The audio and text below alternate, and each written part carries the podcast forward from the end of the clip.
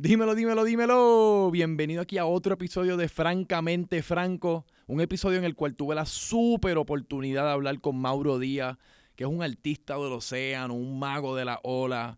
O sea, un chamaco que a los apenas 22 años ya es una de las superestrellas de lo que es el surfing de Puerto Rico, uno de los pocos surfers puertorriqueños que puede decir que vive exclusivamente del surfing, viaja el mundo auspiciado por Volcom, surfeando olas en México, en Tailandia, en Hawái, en todas las mejores playas del mundo.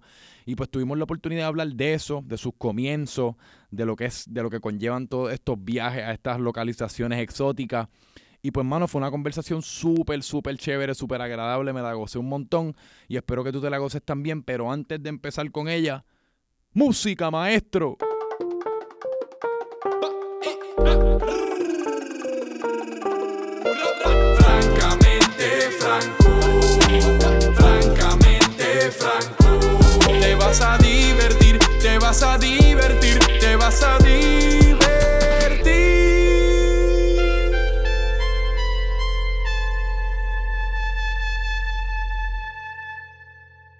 Otro episodio aquí de Francamente Franco con el Pro Surfer papá. Cabrón. Este es como la tercera vez que lo hemos tratado. Es que los saludos surfer yo todavía no tengo la aloja. Tienes que no meterme el, el, el pound. Pan. Ah, como- Sí, como que si me has guindado. Tan. Ah, ok. Es que yo estoy acostumbrado como que dar la mano Sí. y loquear. Aquí tam- todos los latinos es como que ¡pa! Los costarricenses. Mm, en el mundo del surfing. Pues para los que estén escuchando, estoy aquí con Mauro Díaz, que es un pro surfer puertorriqueño, y me estaba enseñando más o menos cómo ellos se saludan, porque yo no sé qué carajo yo acabo de hacer. Pero cabrón, gracias por estar aquí con nosotros. Gracias a ti, Conmigo, no con nosotros. Eh, pues cuéntanos, pues, como, como te acabo de te acabo de introducir como un pro surfer, apenas tienes 22 años, así que tú todavía estás, o sea, tú eres un joven dentro de este mundo de lo que es el pro surfing, pero dame un poquito más de trasfondo de eso, qué exactamente es lo que hace, Pues, etcétera. mano, sí, este, soy surfer profesional. Eh, me auspicia Volcom, Volcom Stone. eh, y básicamente, surfer profesional lo que hace es surfear y documentar. Sí. Yo me he ido más por la ruta de Free Surfer, que es, como dije, documental, fotos, videos, revistas. Y tratar de surfear las mejores olas posibles mientras Sí. te estén apoyando. Sí, porque me estabas explicando ahora antes de empezar que pues, hay básicamente dos tipos de pro surfer, ¿verdad? Eh, ¿verdad? Están los que en los que yo usualmente pensaba, porque uno está acostumbrado a los deportes norteamericanos, los tradicionales, que si baloncesto y eso, que pues si eres un atleta profesional, pues estás compitiendo en algún tipo de liga y hay como un premio al final de, de la temporada y eso es como lo que lo que Sí. tradicionalmente son los deportes. Pero en tu caso, tú estás como en la, en la otra rama, que son los free surfers, en realidad tú eres casi más como casi como un creador de contenido dentro de lo que es el surfing. Sí, bien. Solamente pues da la casualidad que estás súper duro y pues por eso tu contenido está bien cabrón. Sí. ¿Verdad? Sí. Eh, básicamente lo resumí sí, bien. así mismo es como que te puedes ir compitiendo, como estábamos hablando, y enfocarte en eso y ganar y llegar al World Tour y los puntos y todo, y entrenar y estar prensado. Y... O te puedes ir free surfer y disfrutarte la vida bien cabrón, ir a las mejores olas que siempre has soñado de ir, que has visto en las revistas y todo, y hacer videos. Y eso fue, o sea, ¿cuándo tú te convertiste en un, en un surfer profesional? Pues mira, yo surfeado desde los 8 años y como que mi papá me empezó a llevar a competencias y de más chiquito estaba como que enfocado en las competencias, iba para Florida a hacer muchos eventos, a California. Después como que a los 17 años no tenía sponsor y ahí a los 18, debe ser el próximo año me auspició Volcom y ahí como que de- empezó de verdad a pro surfer. De Ahí sí verdad. que empecé a viajar un montón, a grabar todo, como que cogerlo más en serio ya que esta compañía como que confió en mí, me, vamos a zumbarle y ahí estoy todavía. ¿Y cómo, cómo Volcom te encontró? Hace cuatro años. Ellos me encontraron. ¿O tú hiciste un acercamiento a ellos? ¿O tú le hiciste un acercamiento a ellos? Pues yo estaba trabajando en The Room, en un surf shop, Sí, claro. y como que mi padrino es bien amigo del de Volcom aquí, como que me preguntó, porque él sabía que surfeaba y eso toda la vida. Ay, no tienes Ah, no, y pues vamos a ver con los de Volcom, y de repente pam, pam, pam, y de repente estaba hablando con el de Volcom por teléfono. Ah, sí, pam, y de repente me auspiciaron. Este es mi quinto año con Volcom. Pero- Pero 18 firmé con ellos. A los 18 años, que fue que como en tu se- senior year de, de high school. O en ese verano No, entre... me gradué y el año después de ese, pam, ahí. Y ya tú estabas, o sea, a esa, a esa altura ya tú estabas documentando todo, o la idea esta de como ser un free surfer y documentar y crear videos, fotos, todavía no te, no te había entrado a la cabeza. Eh, como que más o menos, es que es difícil tener a alguien que siempre esté grabando y eso, pero sí, desde siempre yo pensaba como que "Pff, yo quiero ser surfer, pero Mm. yo voy a ser surfer y como que me acuerdo que me gradué y todo el mundo fue para el cine el trip, whatever, Punta Cana y yo como que, bicho, eh, yo voy para... Ay, perdón. No, no puedes decir literalmente lo que Yo quieras. no, bicho, bicho es- yo lo digo por ti. Bicho es, yo me fui para Puerto Escondido, México, a surfear. Como que unas olas más cabronas y ese trip me cambió la vida, pap. Y de ahí como que dije, diablo, esto está cabrón. Sí. Después de ese trip también me fui con un chamaco, Alejandro Moreda, que es otro surfer de aquí. Me llevó para Indonesia. Y ahí yo dije como que, diablo, esto está bien cabrón. Yo quiero ser pro surfer. Sí. Yo quiero ser esto por el resto de mi vida. Y ahí como que, pap. Y el año después, Volcom. Porque antes, antes de ese trip a, México, como que más te había, habías surfeado más horas locales, que no habías tenido como Sí. esa experiencia de ir a estas playas Sí, ya. había viajado par, pero como que ese trip eran olas grandes. Y como que ya cuando uno empieza a surfear olas grandes y sólidas, es como que se pone a verla la cosa. Como que, ah, y sirve como un Serio. recordatorio, como cabrón, yo puedo hacer esto. Exacto. Como, Como ah, que gente va para allá y dice, uy, no, como que yo fui para allá como que, diablo, esto está Sí. cabrón. Vamos a meterle mano. Y, y ven acá, porque a mí, en este podcast, a mí me interesa un montón lo de la psicología de, la- de por qué la, la gente hace lo que hace, por qué es que se enamoran de algo. Y pues en tu caso hablaste de que tu papá te, te puso a ser fiel desde que eras chiquito, porque él, tengo entendido que él también surfeaba así como recreacionalmente, ¿verdad? Sí, mi papá surfeó toda la vida, era windsurfer. Sí. Y nada, desde chiquito, a mí y a mi hermano nos llevaba a surfear, nos sacaba a la escuela y todo temprano. Para ir a surfear a veces, como, ah, mira, te buscaron, "Ah, en serio.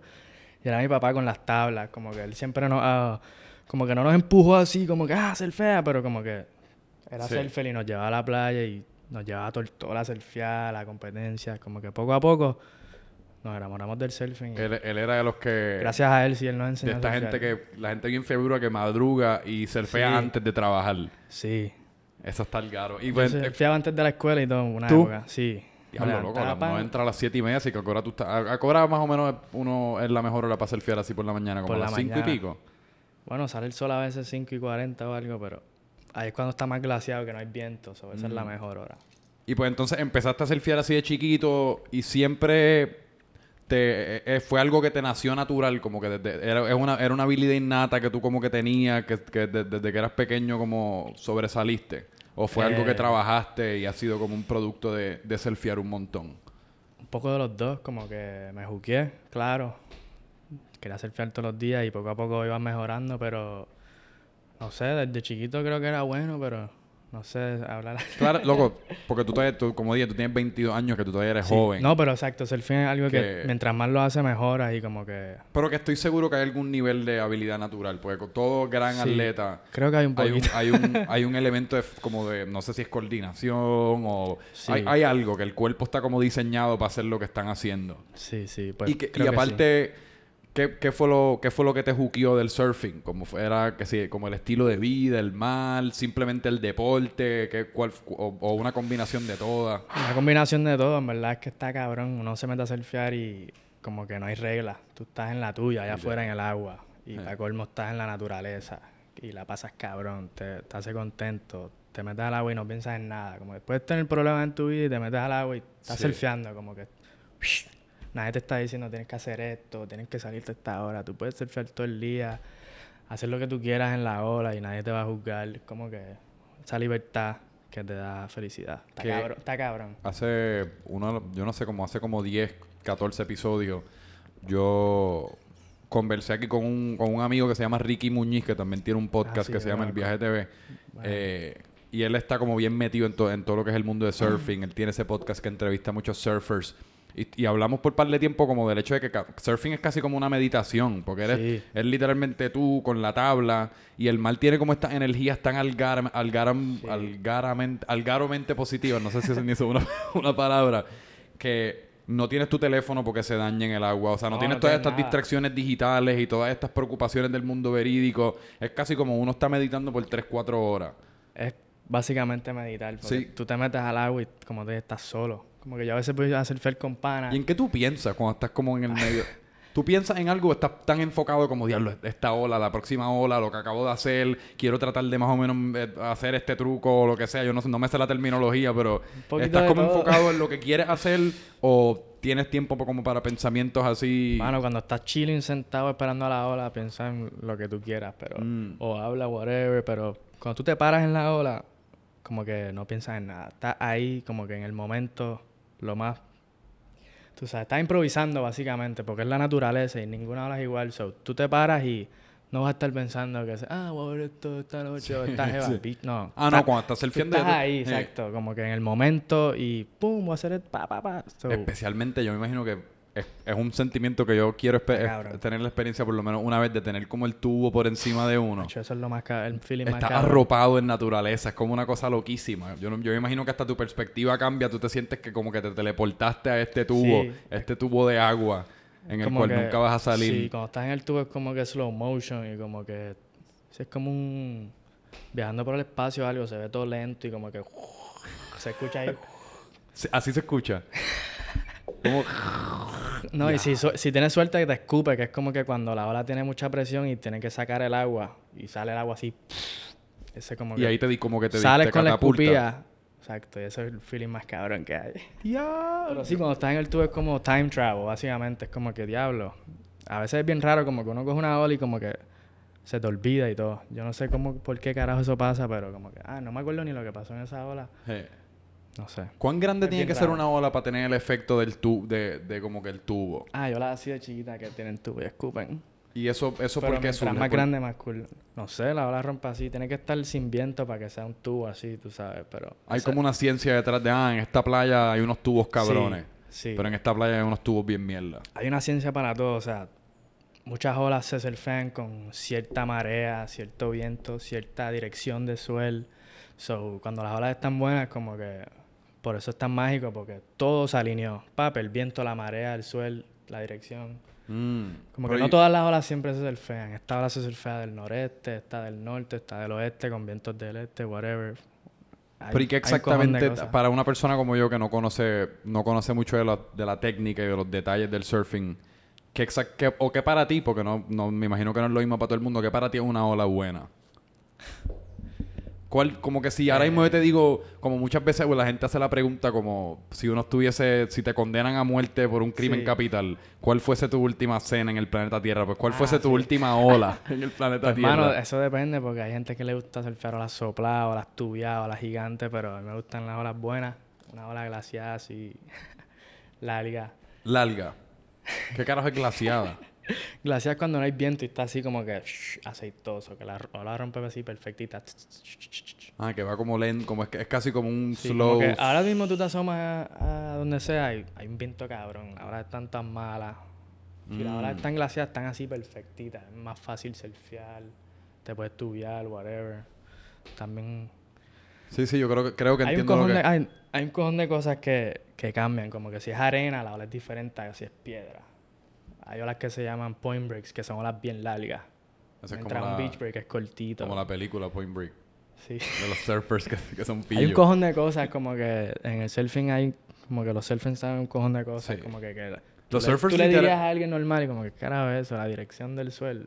Los surfers lo literal mismo. son como biólogos marinos, cabrón. Estu- como que yo me meto en el website y veo los suelos y uno estudia básicamente el suelo. Ah, mira, va a estar bueno ahí, vamos para allá. Ah, aquí va a estar... Hay un cojón de factores que, Ajá. que uno tiene que estar velando. Antes yo no sabía como que leer eso, como que yo no sé qué carajo los segundos. Viene este suelo con tantos segundos. Tú la selfieabas ahí para el carajo. Ahora como que sé un poquito más, ah, esto va a estar bueno. Ah, Mm. como tú sabes, no, porque esto es así, esto es así.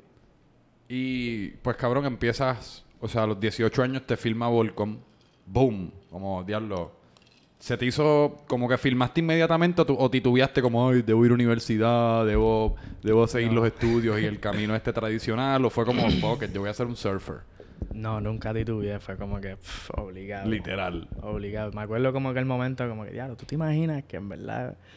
Y como que ya pasó, sí, nunca titubeé, yo estoy disfrutándomelo al 100 mientras pueda. Ok. Y la he pasado cabrón. Y pues empezó esa travesía y dame como una mini cronología de esa travesía. Pues qué pasa, te filman y qué pasa. Pues uno te mudas o empiezas a hacer videos? ¿Qué es lo que, cuál es el Te próximo filman paso? y es como que, ok, ahora es de verdad, so ponte a viajar y a tratar de surfear las mejores olas y a subir tu nivel. So, como que cuando me filmaron empecé a viajar a Hawái, que están las mejores olas del mundo, a México, a Indonesia, a Francia, California, todos estos sitios como que, que Sí. Pues me quedaba en Puerto Rico cuando habían olas y cuando no habían olas me iba para otros lados porque tenían el dinero y me apoyaban para hacer eso. So, empecé a viajar por ahí para abajo. Ah, Inmediatamente. Empecé a conocer a gente que graba, ah, pues vamos para este viaje juntos. Otros surfers de Volcom que me invitaban, ah, pues vamos para allá, quédate en mi casa y vamos para allá, whatever. Sí, que me estabas diciendo también que Volcom, porque yo estaba viendo el documental este de Momentum Generation, que estuvimos hablando un rato antes de empezar, que está, ese documental está perro, mano. O sea, en HBO y, mano, yo me lo devoré, lo quiero ver de nuevo, porque en verdad está bien bueno y no te tiene que gustar el surfing porque es una historia sí. humana, es una No, y te historia lo unos... explican súper bien. Yo, no lo he acabado, pero Sí, es un- son unos, un grupo de panas, mano, que empezaron desde Pues, chiquitos. Momentum es una película de surfing que hicieron. Y Es- ahora que hicieron era uno de ellos. Exacto. Momentum era la película que salían todos esos cabrones. Que fueron los que lo catapultó, en verdad, como a la fama, fama de verdad, porque igual que el, el surfing y el skate, lo que tienen en común, es, digo, aparte que es una patineta y una, y una tabla, eh, es que son, son dos deportes que son como bien basados en el lifestyle, es como pues documental y la ropa y, los, y, y- y las, los- las personalidades, lo que pueden hacer con la tabla, es como, eh, son dos deportes que en verdad la gente que se da a conocer es, es porque, en gran parte por el contenido que crean. Eh, ¿Y cómo es ese proceso para ti? ¿Cómo uno, cómo tú grabas un, un video o una peliculita o cómo, cómo- Eh, es bastante... no es difícil, pero es como que tienes que estar enfocado porque como el surfing es diferente a otros deportes. No deportes, Sí. pero otros. Por ejemplo, el skateboarding. Tú tienes el, el ledge ahí, whatever. Y puedes tratar el truco 100 veces. Sí. Hasta que Y te estás, en, salga. estás en tierra, que obviamente logísticamente la cámara no puede estar en el agua. No, pero en surfing tú dependes de las olas. Como que no siempre te va a salir Ah. esa ola buena que puedes hacer eso. A lo mejor va y la cagaste. So, tú tienes que grabar todos los sessions, como que ir Tú estás grabar, grabando todo el día. A veces no, pero... Pero pero sí, si quieres hacer un video tienes que estar grabando un montón. Básicamente todas las sesiones que vas y seguir tratando, porque no siempre surfeas bien, tú sabes. Hay Sí. veces que uno va... A mí me ha pasado muchas veces, vamos a grabar. Achi, doy un culo cabrón, que es como que... De "Diablo, verdad. Mala mía. Le digo, le digo y todo el tipo como que mala mía. porque hay alguien, hay una persona, o Sí. tú pones una cámara en un trípode o hay, algún- No. o hay un camarógrafo. Yo llamo a alguien como que, ah, vamos a grabar. Y, y a veces uno surfea mal, a veces uno surfea bien. Por eso hay que grabar todas las veces, porque cuando surfeas bien, coges un cojón de clips. Mm, así que eso es como ponle que uno esté una semana en México. Yo vi uno que tú grabaste en México que está bien, hijo de puta. Que, Gracias. que si lo googlean, de seguro lo van a encontrar. No sé, no sé Em. exactamente en dónde publican esos videos. Yo tengo un par de videos, creo que en Vimeo. Si En Vimeo. Mauro Díaz, creo que salen. Mauro Díaz en Vimeo, pues búsquenlo porque en verdad están... están- yo, no, yo no pensaba que me iba a entretener tanto. He, he visto un par.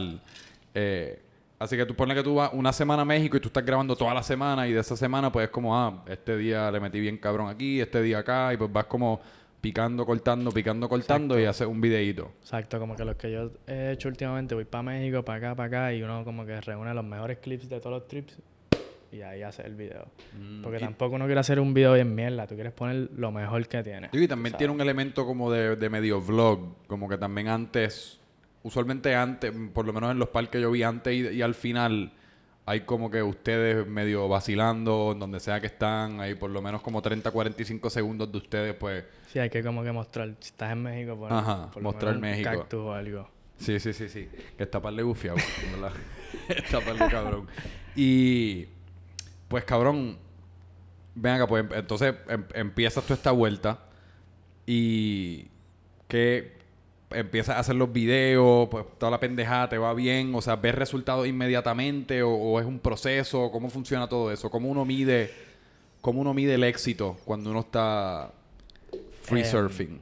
Pues mano, eh, no sé, es difícil poder medir tu éxito, pero como persona uno siente que surfea mejor y... Sí, Sí, yo siento que he mejorado un montón, pero yo creo que el éxito para un free surfer se mide como que con lo que has sacado y lo que has Sí. documentado. Como que si tú te cogiste una ola bien cabrona y nadie la vio y, no, y te la grabaron, no pasó. Tú sabes. Como que tú tienes que tener eso en video y ponerlo con qué sé yo qué y sacarlo y que la gente lo pueda ver y apreciar. Porque como Sí. te dije, si no lo grabas, no pasó. Tú puedes decir, ah, sí, yo hice esto, pero si no está ahí, nadie te va a creer. yo sentiría una presión cabrona de grabarlo todo. Literalmente grabar todo momento que yo estoy surfeando. Sí, yo quisiera a veces ser Ah. feo sin, sin alguien grabando y como que... Y co- has cogido una ola mejor. bien bellaca de estas, como que uno dice, diablo, si lo hubiese grabado, esta es como la mejor ola que yo he cogido en mi vida. Eso me pasa siempre, en verdad, porque en verdad yo no tengo ningún un filmer personal. Ajá. Como que si alguien me quiere grabar personal, que me llame. Sí, literal. Porque muchas veces voy a surfear y no tengo a nadie grabándome. Como que en los viajes de Volcom y eso sí, ellos llevan un filmer y eso. Pero aquí en Puerto Rico, como que tengo muchos sessions que nadie me graba y session bien cabrón. Ahí hubiese tenido para, Mm. para el video whatever, pero no.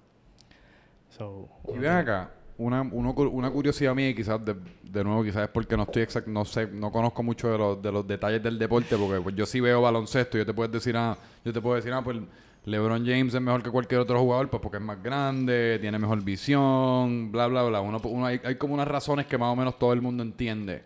Pero en el surfing varía mucho, yo me imagino que los estilos, pero ¿qué, qué hace? Pues todo el mundo que estábamos hablando también antes de empezar, pues Kelly Slater, todo el mundo lo conoce como pues quizás el, yo él es el mejor de todos los tiempos, o uno de ellos. sí.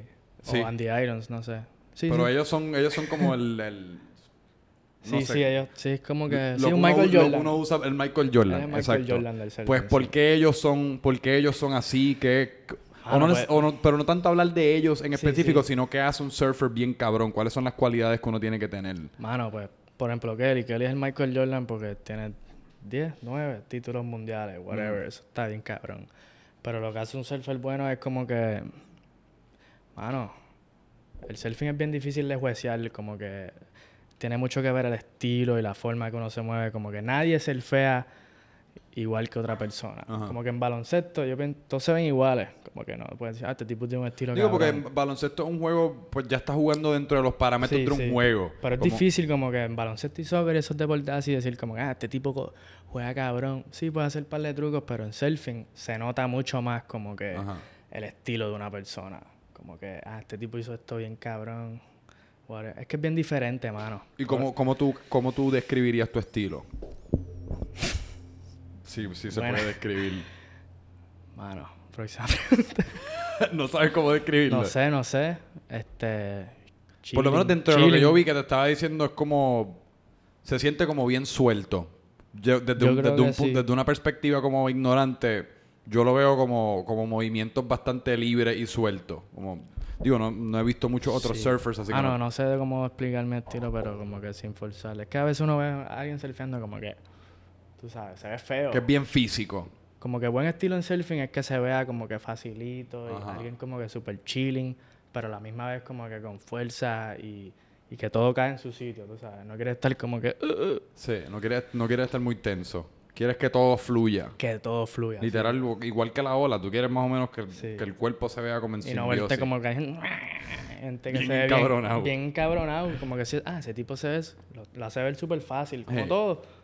Si estás chilling, como que surfeas bien. Cabrón, pero a mí lo que me, a mí lo más que me interesa del, del como que del surfing estos estos deportes así como sí, como el surfing, la patineta es como una identidad bien cabrona, mucho más Sí. que cualquier otro deporte, porque no sé, como volviéndolo a la meditación y eso, ya es casi como uno está como conectado con la naturaleza y eso se refleja en otras partes de tu vida.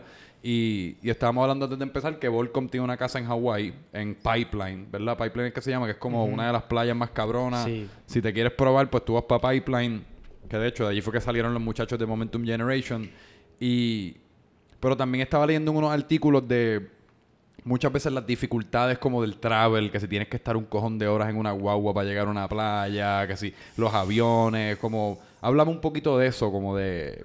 Qué sé Sí. yo, de- del, de- del- del estilo de vida, de- del, del de estar yendo a México, a Hawái, a Indonesia. Sí, el estilo de vida de surfing es como que bien, bien raw en, términos que tienes que... Ah, ¿quieres surfear a esta hora? Pues tienes que viajar, tienes que montarte en un avión 20 horas, llegar a este sitio, dormir en yo no sé dónde, qué carajo, en un baño titereteado allí, montarte en un ferry 10 horas, llegar aquí, montarte en este taxi 4 horas, otro ferry 5 horas, pap, y llegaste a esta ola. Pero la ola, como que it's worth it, tú llegas a esta ola increíble. Sí.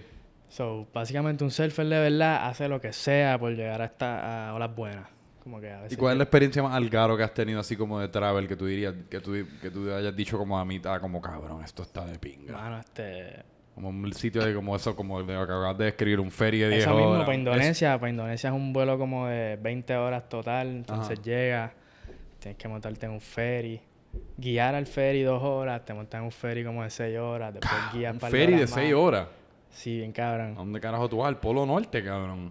en Indonesia hay par de islas ahí que te montas en un ferry, llegas al gareta allí, guías par de horas más, el desierto, y de repente subes esta cuestita y de repente hay una ola ahí perfecta. O sea, no hay nada. O sea, no hay ni hospitales ni nada, pero Ajá. hay una ola ahí perfecta de agua al agua. Y cuando tú haces, usualmente cuando haces ese tipo de cosas, como cuánto tiempo estás en el spot, un día nada más. Exacto, lo que dura el suel. Como que uno ve, ah, viene un suel para allá, dos, tres días. Pues vamos para allá, pap, te tiras toda esa misión, estás ahí dos, tres días, surfeas. Ah, por eso, pero por lo menos estás dos, tres días. No es que, Sí, sí. cabrón, coger la ola, ah, pues Sí. dale, nos, nos vemos. Ya Pero, pero sí, puede durar un día o dos. Como que muchos surfers así, free surfers, van a sitios, como que timean los sueles. Ah, pues este suel dura par de días, vamos para allá par de días y nos vamos. Ah. So, como que uno está pendiente a los forecasts y todo. ¿Y te ha pasado alguna vez que llega y la ola no coopera? Sí. Tú ese trip y después, Sí. cabrón, qué mojón. Sí, eso, eso pasa mucho. Eso No pasa mucho, como que le dicen, ah, eso quiere decir que you got skunked. Si tú fuiste y you got skunked, es que fuiste y estaba malo.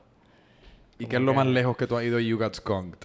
Yo fui a Francia un año y... y- Desde, o sea, tú fuiste de Puerto Rico a Francia a surfear y you got skunked. de California, en verdad estaba gufiado, pero como que pensábamos que iba a estar cabrón y fuimos hasta allá y estaba medio mierda. Cabrón. Como que hasta el pana mío se fue y yo dije, no, estás loco, yo estoy en Francia, yo me quedo. Fui a España y todo, a ver a mi hermano que estaba ahí con su novia, como que... Pero sí, eso pasa, puedes ir pensando que va a estar bien bueno y de repente está bien malo, eso es parte de, de todo.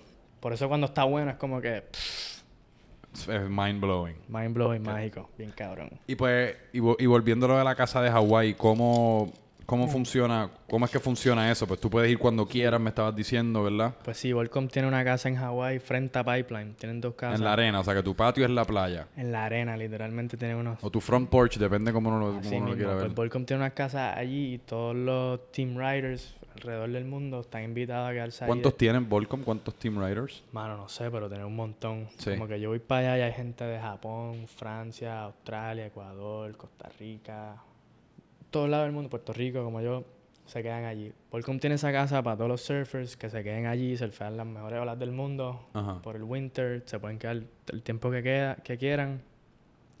Y básicamente esa es la ola más heavy y como te dije ahorita, eso le dicen el the proving grounds. Sí.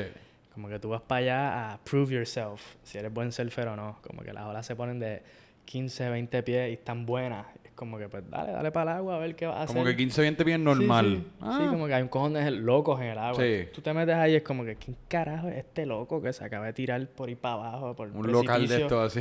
Sí, no tiene ni, ni sponsor y tú ves a esta gente tirándose hasta nena, nena chiquito, como que diablo, si no me meto soy un pato. Y si no te metes, como que no te vuelven a invitar, tienes Sí. que meterte y prove yourself si quieres ver- seguir volviendo. Pero en verdad es un...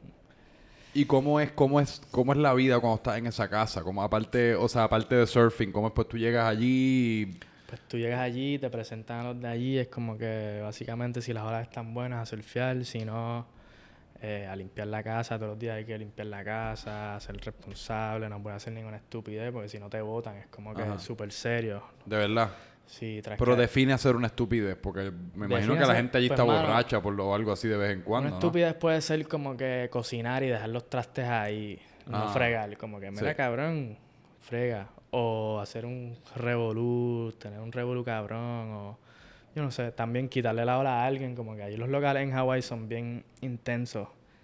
Como que uno tiene que estar bien Sí, pendiente. eso decía porque- en el documental que ellos, o sea, a Sí. puños, o sea, a se puño, van a puño. puños. Las sí. olas están buenas y hay como 100 personas en el agua, básicamente. So, uno siempre está pendiente como que no le quiero quitar la ola a este cabrón porque me va a meter un puño en la cara. So, uno tiene que estar bien ¿Te ha pendiente. pasado algo así? ¿Te has, metido- o sea, ¿te No. has ido pico a pico con un local de eso? Digo, no a puños, No. pero como que te has, has estado Eh, cerca de algo. Este año un chamaco me dijo algo ahí, pero... Sí. Cabrón. Pero yo tenía la razón, so me quedé chilling. De verdad. que, mira, cabrón. Pero es bien intenso, súper intenso. Como que uno no quiere hacer las cosas malas. Y uno básicamente ahí siempre está como que Mm. Super chilling, mirando para abajo, a surfear, no le quiere. Es bien loco, en verdad. La vibra allí es súper intensa. Como que hasta a veces. No sé cómo explicar. Pero es interesante- bien intenso. Es Pero tú dices en la playa o en la casa. En los dos. En los dos. En la playa, en la casa, en la arena, en el supermercado, como que. En todas partes. Porque la gente que tú ves en el agua, la ves afuera, como que Sí, porque eso es- me imagino que es como una comunidad que gira alrededor de la playa esta. y Es como una comunidad bien es una de surfing. comunidad de esto. Y la casa Volcom lleva tantos años ahí que gente que no son ni de Volcom, pero son locales allí heavy, como que hanguean en la casa y van para allá y se duchan allí. So, ahí corre y corre en la casa, como que mucha gente entrando y saliendo y es heavy.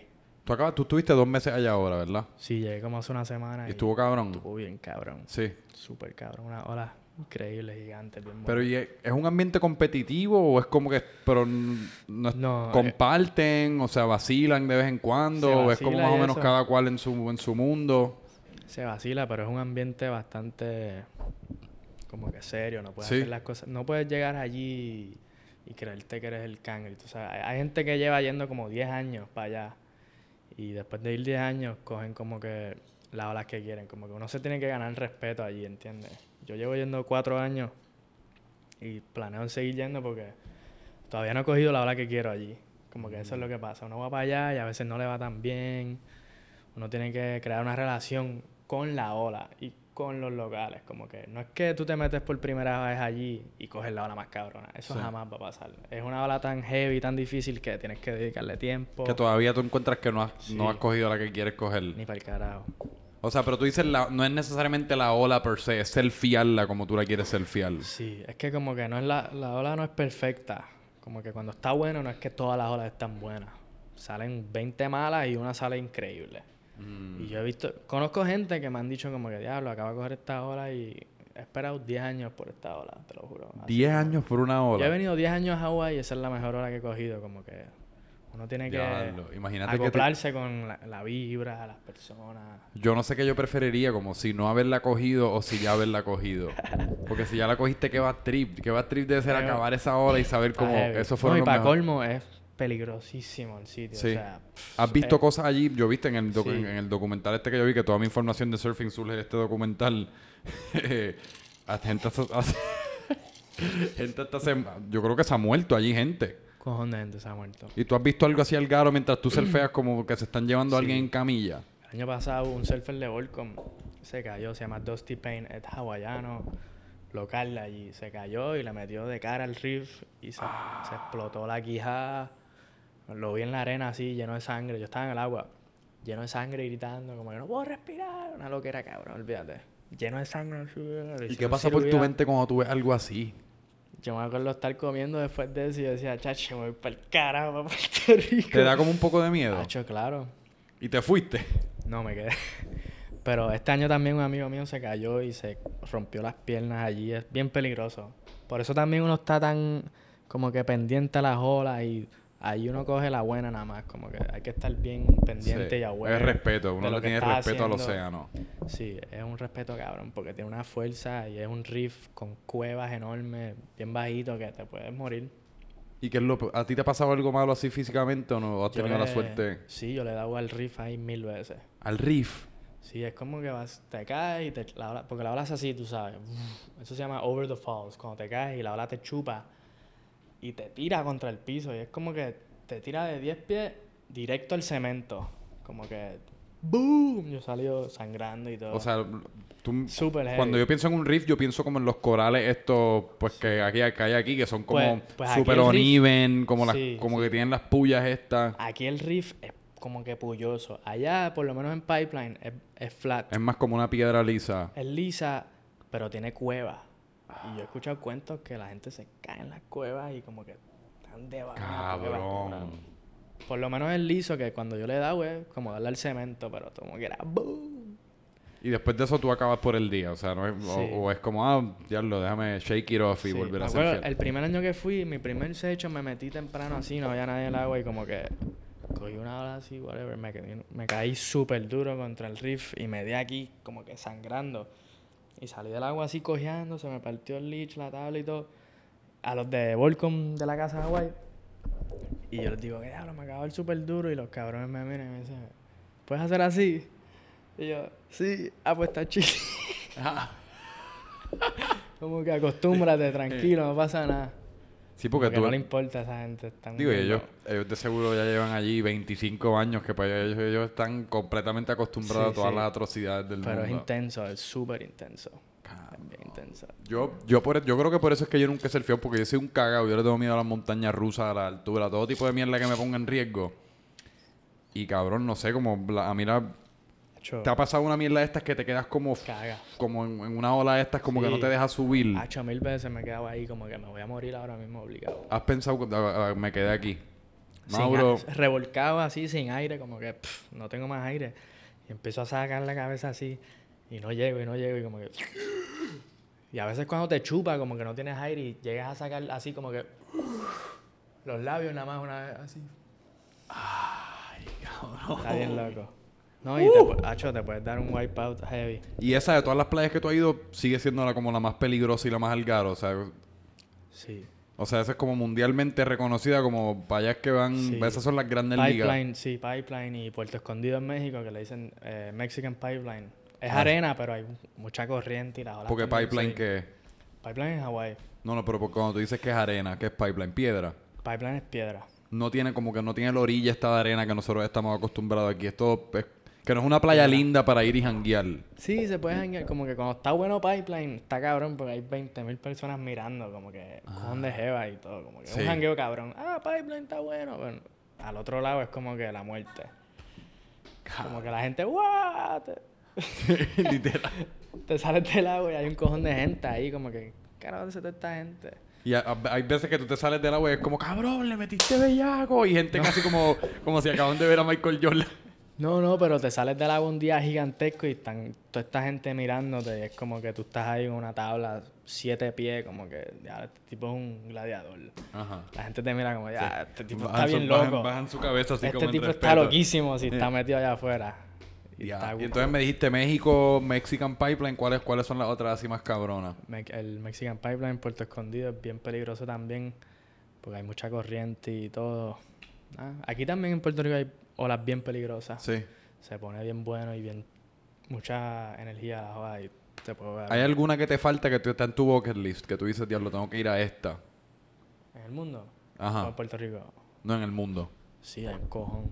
¿Cuáles tú dirías como que si fuese a nombrar las tres, como que estos son los tres spots o uno de ellos? Ah, eh, Fiji, hay una ola bien cabrona que se llama Cloudbreak. Nunca he ido, quisiera ir. En Tahi- Cloudbreak. Tahiti hay una ola que se llama Chopu, que quiero ir. Está cabrón porque es literalmente una ola. Es como... Sí, es una ola, básicamente. No es, hay, hay un no de no es ni una playa, es como una... O sea, dentro de una playa Es está la como, ola, está exacto. como esta la ola. playa, es la ola. Sí, hay un montón de sitios que yo quiero ir y planeo ir. Diablo. Está cabrón. ¿Y box. tú, y tú planeas, tú planeas tu año como en anticipación? Es más que es como, ah, pues voy para Hawái ahora un par de meses, después voy a Puerto Rico a reagrupar y... Eh, un poquito de los dos, como que yo planeo siempre ir para México en el verano, Indonesia y eso, pero también depende de los sueles. Como Mm. que tú, tú puedes estar en un sitio y te, ah, va a haber un suel bien cabrón, yo no sé dónde, ah, pues vamos a ver si vamos para allá, pa. Y dependiendo de cómo van a estar las olas en estos sitios, vas para allá. Qué duro, cabrón. Y no te... Estábamos hablando antes de, antes de empezar de, pues de, de la parte competitiva de surfing, que eso... Me estabas diciendo que la- el obstáculo es que es bien costoso, como meterle, porque hay, ¿cómo es que se dividen la... O sea, el surfing competitivo está como el WQS, tú me estabas diciendo, y después está que el. WCTS o Sí, el surfing competitivo es como que está el WQS, que es que me imagino que es Qualifying Series. World Qualifying Series, Ajá. el circuito que tú haces para cualificar al tour. Al, Al final de Championship Series es el... WCT, World Competitive Tour. Ok. sí. Al final del año del WQS, los top 10 entran al CT y los últimos 10, para el carajo.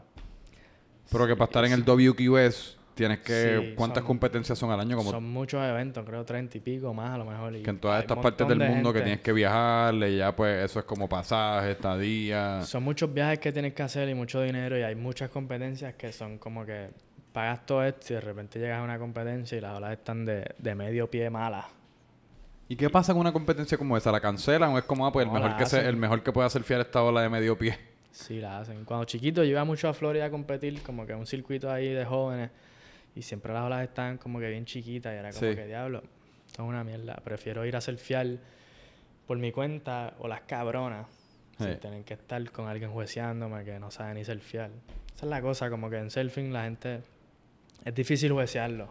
Yo como que no lo veo tanto como deporte. más Por eso te como que- preguntaba ahorita como cómo uno sabe quién está bien duro y quién Sí. no, como que cuál es... Difícil, como que hay mucha gente que surfea cabrón, pero es bien difícil juecear a alguien. Por eso las competencias no me tripean tanto, porque como tú vas a juecear a alguien si tú no puedes ni hacer eso? Tú no sabes cómo eso se siente, ni has hecho eso en tu vida y estás tratando de ponerle un... Ah, porque usualmente no son surfers, ex-surfers. No, se supone, pero aquí como que, mano, aquí está de pinga. A veces tienen. En Puerto que- Rico. sí, tienen como que. No offense, pero a veces tienen boogie boarders jueceando a surfer. Como que. Boogie Borders, cabrón. Así mismo.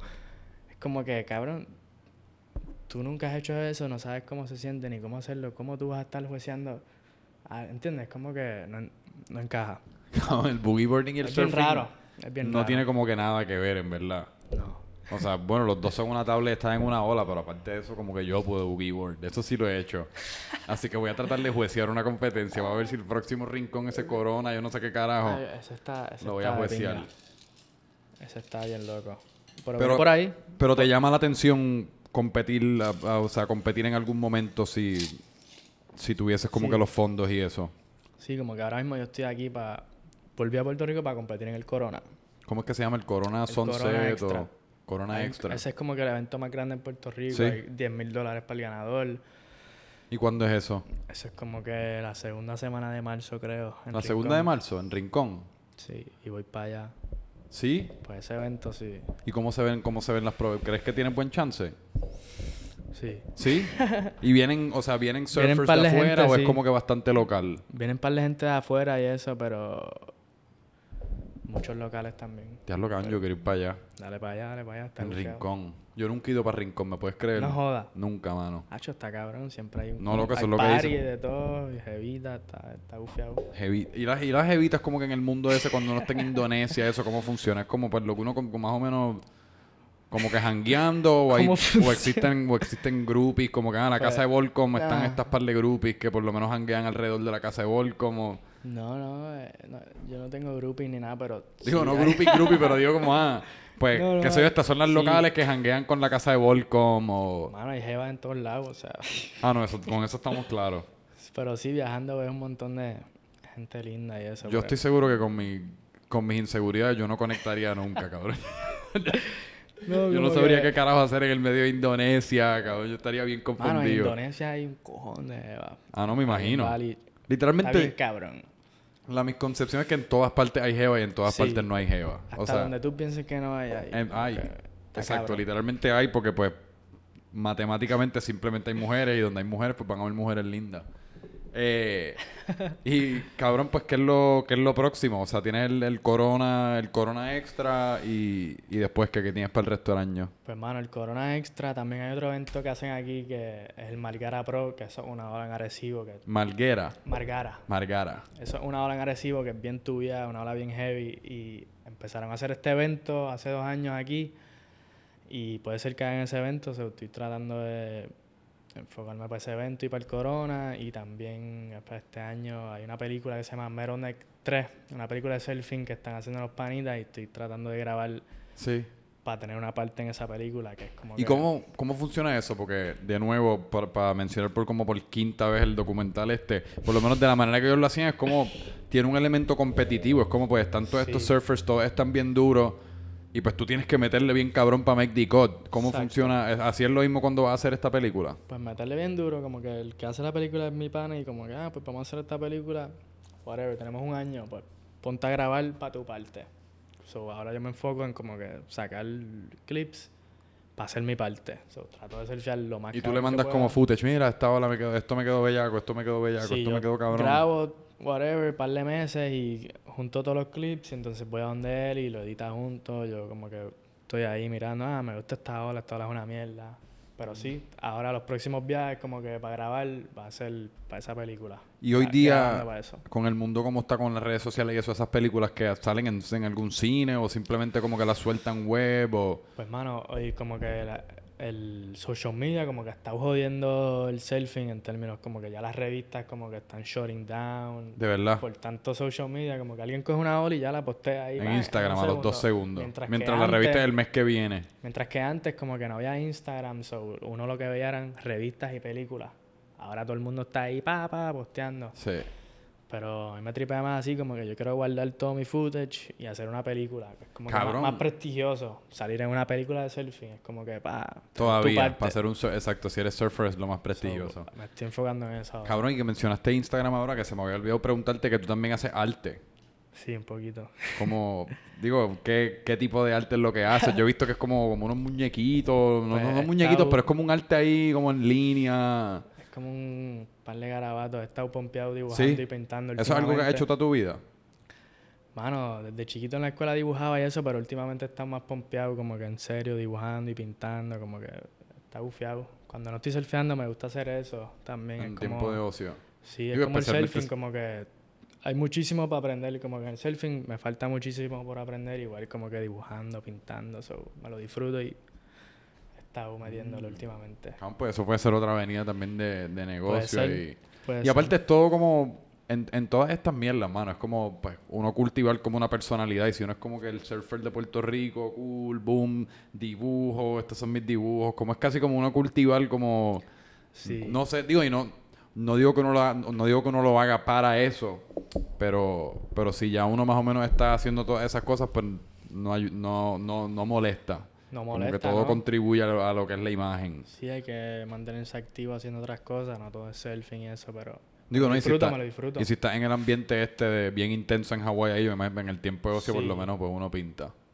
Sí, no, Hawái está tan intenso que allí yo no ni pinto.